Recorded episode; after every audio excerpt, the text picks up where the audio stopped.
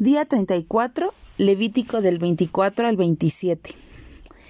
En la porción que hemos leído el día de hoy hay tanto que aprender, así que si este es posible, hoy te invito a que nos cuentes y nos comentes qué es lo que aprendiste. Yo alcanzo a ver primero que los sacerdotes debían tener siempre sus lámparas encendidas. ¿A quién o a quién apunta esta luz? Te voy a invitar a que leas Juan 8:12. ¿Quién debía proveer el aceite? Lo dice Levítico 24.1. Si leemos Mateo de 25 del 1 al 10, ¿qué paralelismo podemos encontrar? Todo el sistema de celebraciones en el calendario judío estaba compuesto en grupos de siete. Séptimo día de la semana, el año sabático es cada siete años, el año del jubileo luego de siete años sabáticos, aparte de conmemorar a Dios y reconocer y recordar su bondad y fidelidad, cada uno de estos días y años eran dedicados a el reposo del trabajo cada siete días, reposo de la tierra o de los cultivos y deudas cada siete días, el perdón de las deudas, devolución de propiedades a sus dueños originales.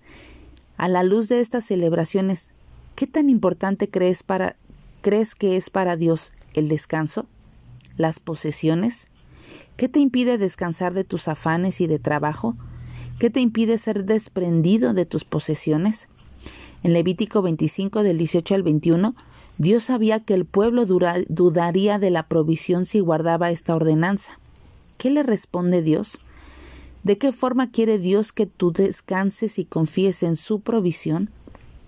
La justicia, la misericordia, la generosidad, no sacar ventaja de otros, tener una sola palabra, todo esto es de suma importancia delante de Dios. Medita en algunas de las aplicaciones prácticas que puedes ver en el capítulo 25.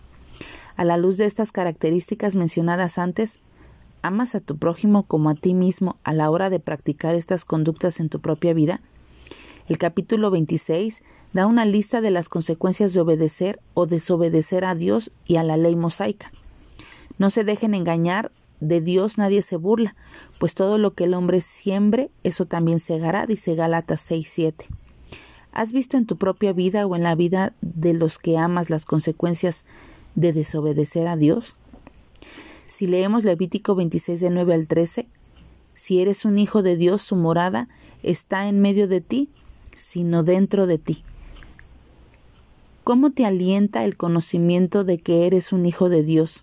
Que su espíritu habita dentro de ti y que eres parte de su pueblo redimido? Y sabemos que para los que aman, todas las cosas ayudan para bien, esto es, para los que son llamados conforme a su propósito. Que tengas un bonito día y que Dios te bendiga.